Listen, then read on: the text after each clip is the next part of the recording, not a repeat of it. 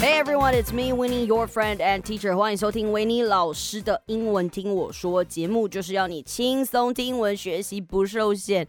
All right, people, you asked for it, so here you go, an all English episode. So how's everybody holding up? All right, holding up.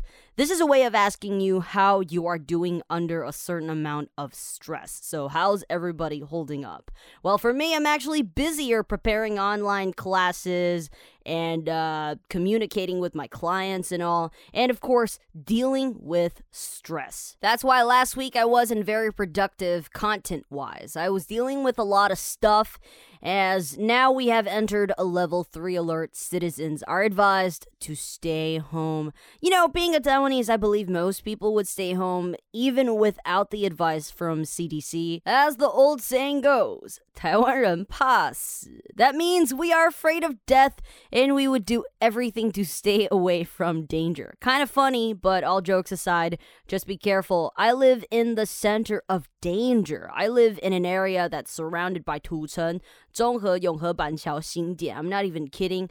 I go around these area almost every day. So I was a bit worried that I might be in trouble. But you know, so far so good. I'm feeling okay and we shouldn't panic. As long as we stay indoors and keep our hands clean, like sanitize the hell out of yourself and always wear a mask, properly, this will be over before you know it. So, before we get into today's topic, I want to shout out to all the couriers out there, okay? So, a courier is a person or company that takes messages, letters, or parcels from one person or place to another. Okay, so sometimes it could be uh, groceries, it could be food. Okay, now since the COVID situation, most people have been thanking people from medical services. Yes, I honor them, but I want to give special thanks to all the delivery men. Okay, oh, you know what? Not just food deliveries, but like all delivery service people.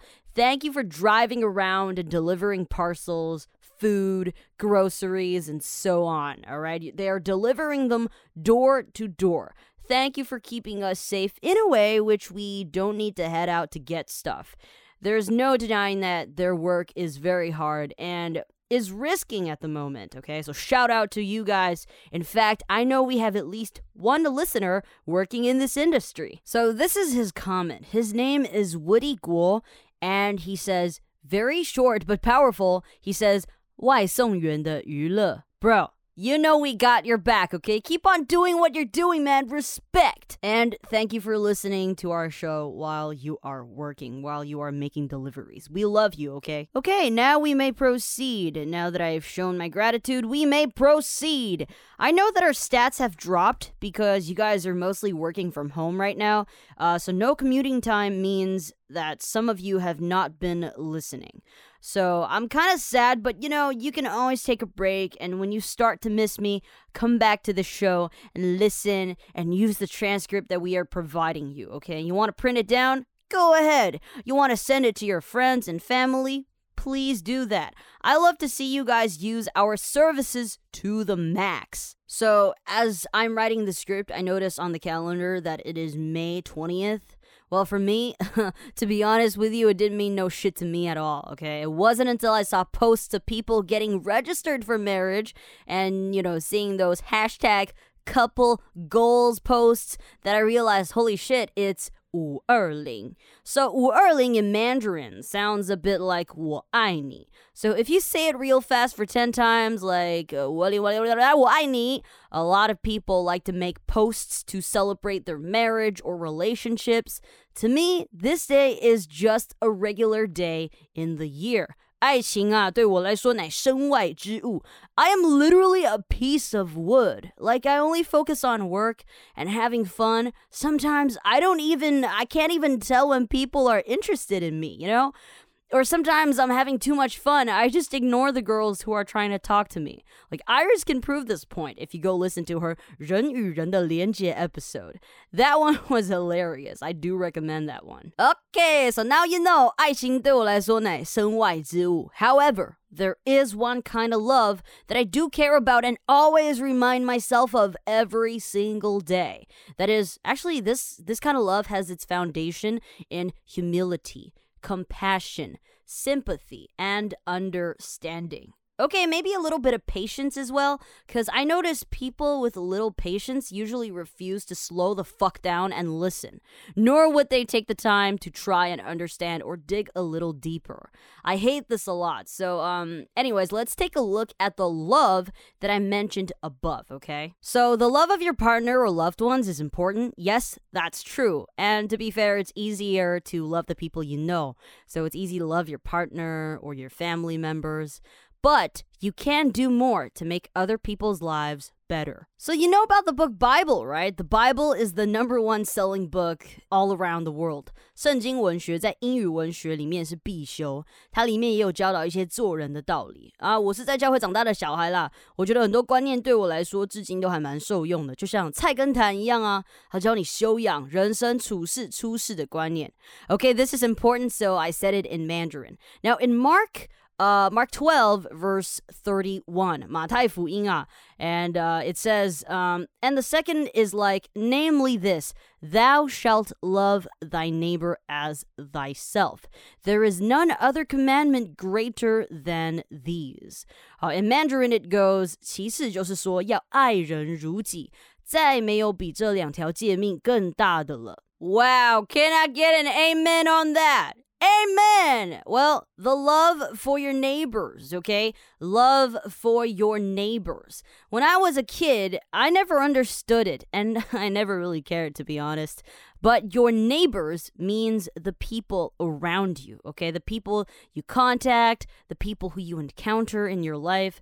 You gotta show a little love and respect. And I know it sounds cheesy, but by doing this, you can change the world and make it a better place for you and for me and the entire human race. That was a song from Michael Jackson. Sorry, I, I just had to sing it. So, yeah, today we're going to focus on the love that is pretty much similar to the love of your neighbors or the love for your neighbors。中文就是要爱人如己嘛，因为毕竟哦，再也没有比这两条诫命更大的了。Okay, so love thy neighbors. This is a very important key point in today's episode. Okay, as cheesy as it sounds, the first one, humility, is the quality of not being proud because you are aware of your bad qualities. So today we're basically not not only that we're talking about love and 要爱人如己, love thy neighbors. We're also talking about good qualities like good characteristics. We're also like doing a little bit of character building today.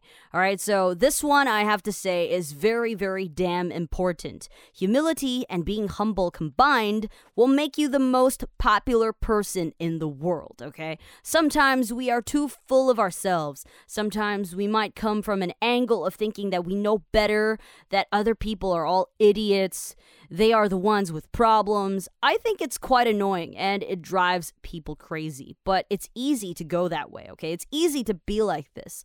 Now, listen, if you're acting like this, no one will want to hang out with you.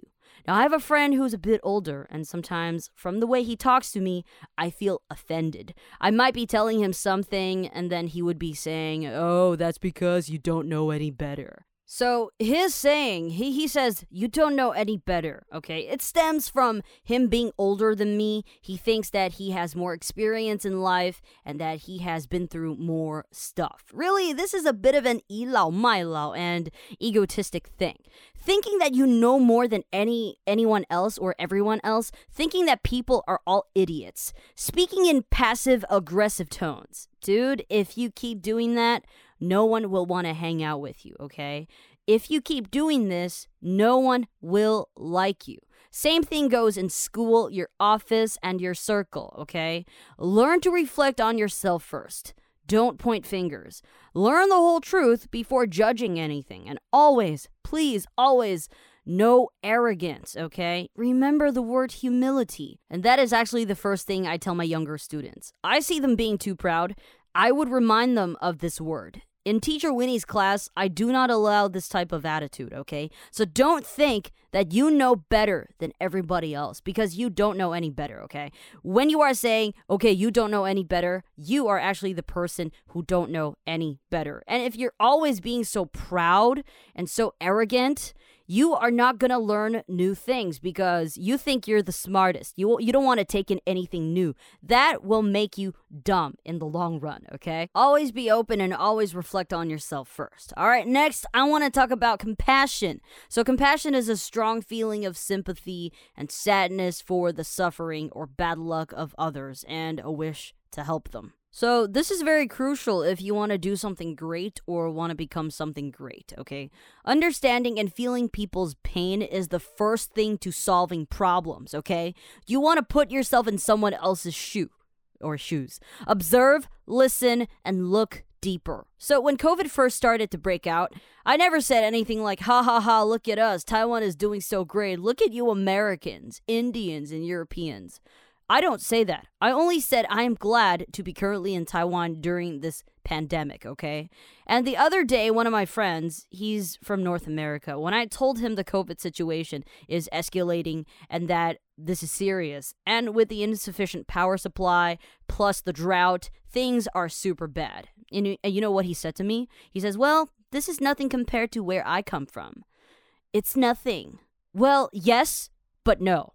Okay? Yes, it's true, but no at the same time. Now, yes, compared to other countries, we're still pretty lucky, right?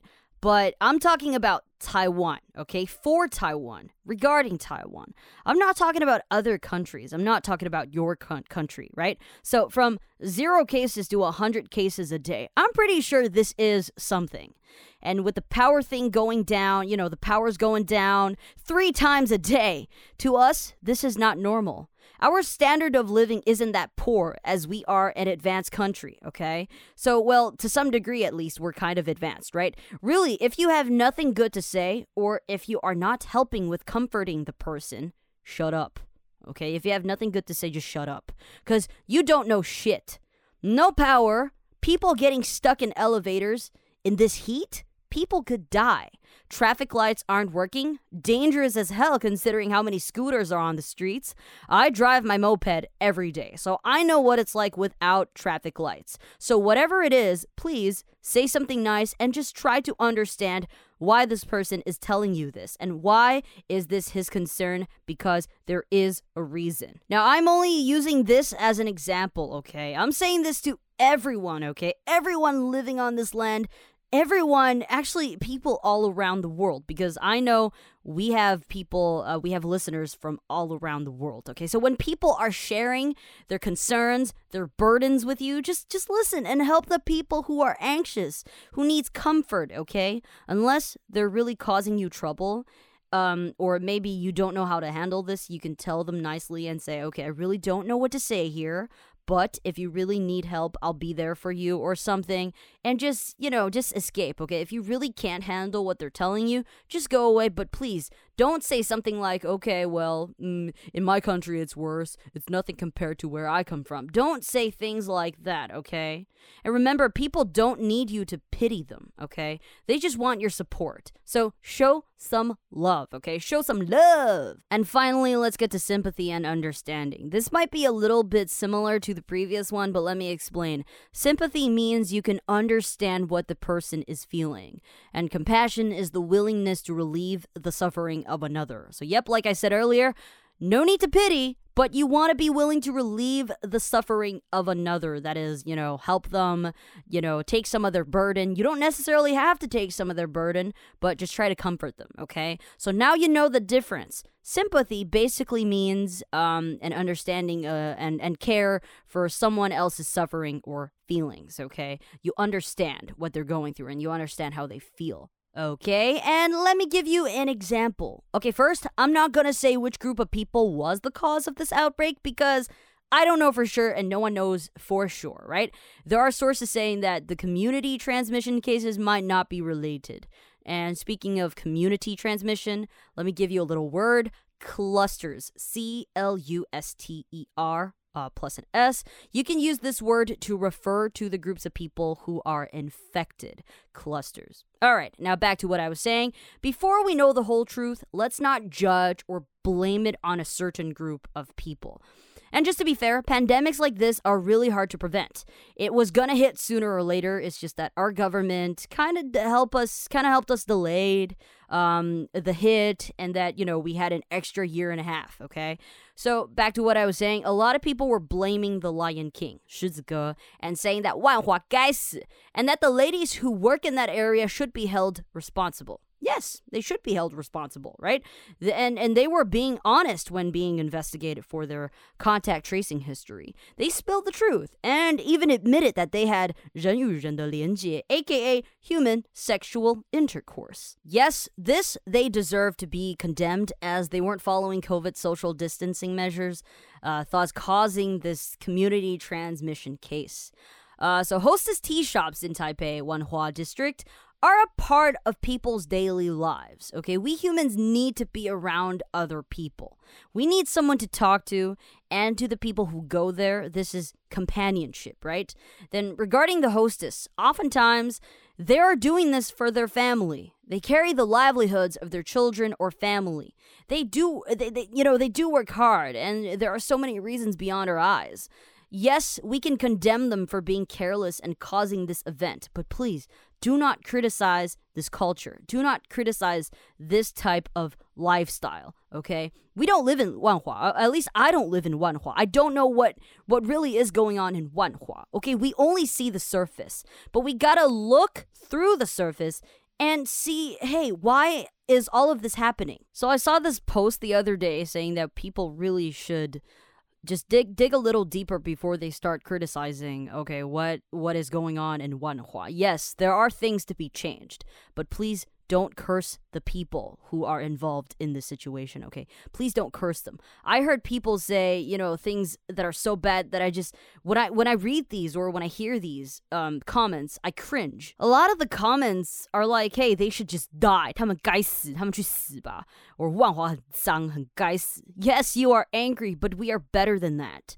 This is where you need to put in your sympathy, okay? You feel bad for them, but don't don't curse them. You got to see through the good side of it, okay? And know the reasons why this industry still exists. And, anyways, I will include the post that I saw in the description below, okay? Now, continue the story. I have a Mama San friend who I met last year in an interview. Now, these ladies or hostesses who work in these uh, or in those shops are considered performers too there's more there's there's just basically more beyond what you see. Now remember you might not go here or go there because you have other sorts of leisure activities but some people think of these places as home. You know this is where they seek comfort and happiness. The people who are sick answered in the investigation hoping to help curb this trend. So can we just be a little bit nicer and don't treat them like ghosts or plague. 他们只是生病了，但是不要把他们视为瘟疫。是没错，他们散播病毒，但是他们也是人。When all of this started, I actually started to reflect on myself, trying to recall all of the times when I should be wearing my mask but didn't. Not just me. We got media from abroad saying that Taiwan's bubble burst because the people have become complacent. And that means feeling so satisfied with your own abilities or situation that you feel you don't need to try any harder, okay? So complacent, that means, hey, you feel like, hey, we're in Taiwan, there's no virus, so I don't need to wear my mask. I'm not saying you guys are doing this, I'm just saying sometimes people be like that, all right? So don't be cursing. Instead, use the Lion King, use their bad example to remind ourselves to stay alert. Now, I agree with this point. I agree what um you know the media brought say about us cuz we have been doing so well for the past year and a half. No one thinks that we would be threatened by this virus and of course there are political reasons involved, but we won't talk about that today. We'll talk about things um we'll, we'll talk about the things that we have control over, okay? That is ourselves. You can control yourself and try to remind your friends and family to be extra vigilant. We want to take good examples from countries who have already been through the same situation and fix this problem as a united body, okay? Because we're all in this together. We're all in this together. Sorry, I just feel like I really want to sing today. But, anyways, in this time of difficulty, we should spread more love. This is the love that Winnie cares about, okay? Remember, there's a reason for everything, and always remind yourself to understand and learn before you judge anything or anyone, okay? Just just show a little bit more compassion, show a little bit more sympathy, be a little bit more patient. Repeat after me humility, compassion, sympathy, and understanding. Say these words every day, and you'll have the power to change the world. 不要坏嘴嘴啊！有更多的同理心，这个国度会更美好。散播欢乐，散播爱。好了，感谢今天的收听。好的节目要和好朋友分享，也别忘记到收听平台 Apple Podcast 给我星星评论哦。啊，拜拜。